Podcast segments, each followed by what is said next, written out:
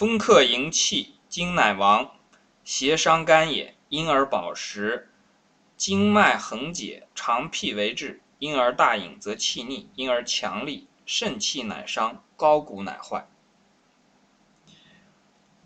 风克营气，风是什么？我们之前讲过啊，不好的气，这个气呀不守规矩，这个就叫做风。那风变成了克，客人来了。但这个客人呢不太好，有时候小偷去了家里面了，别人就会讲说：“哎呀，小家里被小偷光顾了，好像这个小偷就是一个客一样。”这个风呢，它在这个时候也是一个不速之客。这里面的这个“迎”呢，它其实是一个动词，所讲的“风克营气”呢，“风克”是一个主语，它所迎的这个气呢。在这个地方，实际上就是因为我们知道这个风和气啊，它很难分开。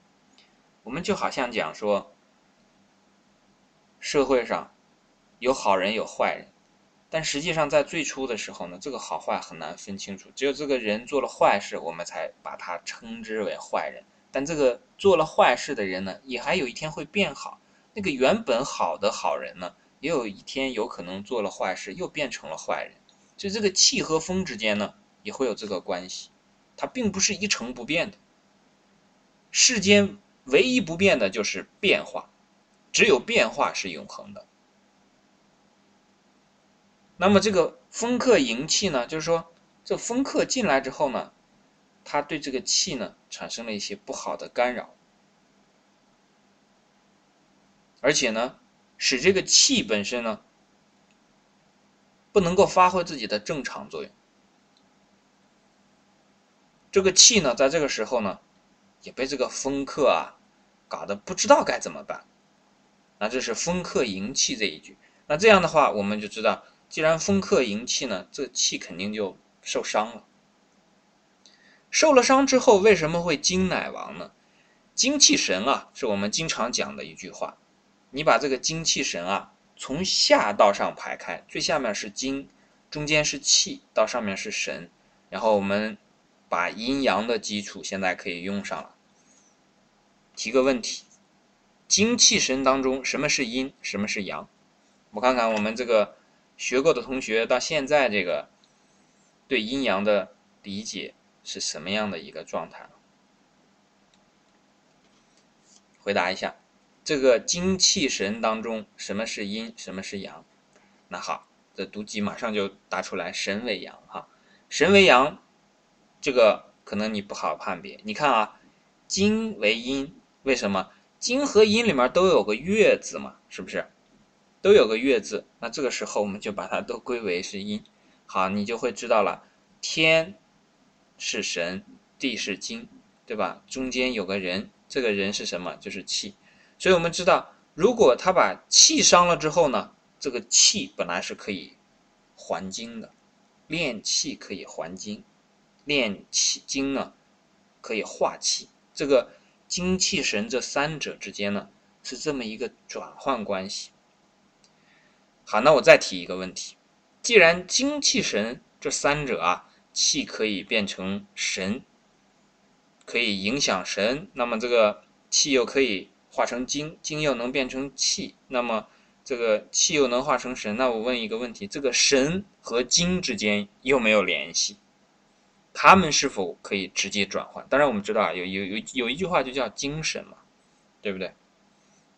我们讲三的关系，二的关系，在这儿就有一个体现。精和神一定要通过气吗？那我好，你看我们这个时候就会。体现出来一点什么？我们人的理解力啊，往往是具体的东西容易理解，抽象的东西不好理解。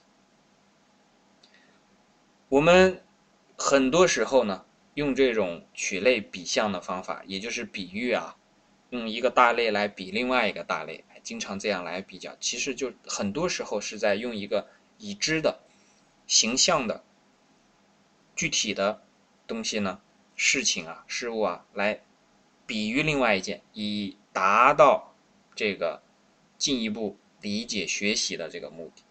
刚才我们讲过的天人地精气神，再换一个，比方说换成水，那我们知道水在最中间的时候呢，下面可以结成冰，上面呢可以化成水蒸气，那冰呢也可以升华成为水蒸气。哎，这个祥子真是让人开心啊！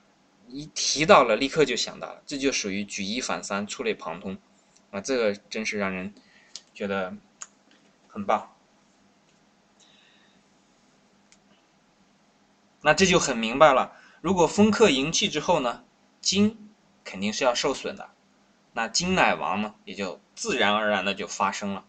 金乃王之后，为什么又会邪伤肝呢？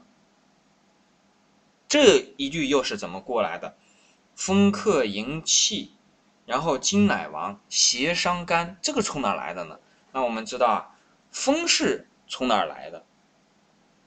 肝是主这个风的，因为风属湿燥热寒，这里面呢对应的心肝脾肺肾，这个肝就是对应风的，它属于木，木气的这个升腾升达，升达的升达的这个过猛的时候呢。那它就可能会变成这个风。如果肝气被郁住了，因为你把它憋住了嘛，它也可能会这个打圈、打转转、打圈圈，也会变成风。所以这个和肝脏是相关的。如果说身体里面这个气和风发生了这个勾结，发生了这个病变呢，其实也就潜在的告诉你肝脏出了问题。应该讲是什么呢？如果我们讲的。严格一些呢，应该讲是肝的用出出了问题。我们之前讲过体用啊，肝的体和肝的用，在肝的用上出了问题。肝的用是什么？肝阳要升嘛，肝阳要升上来的时候，它就会化风。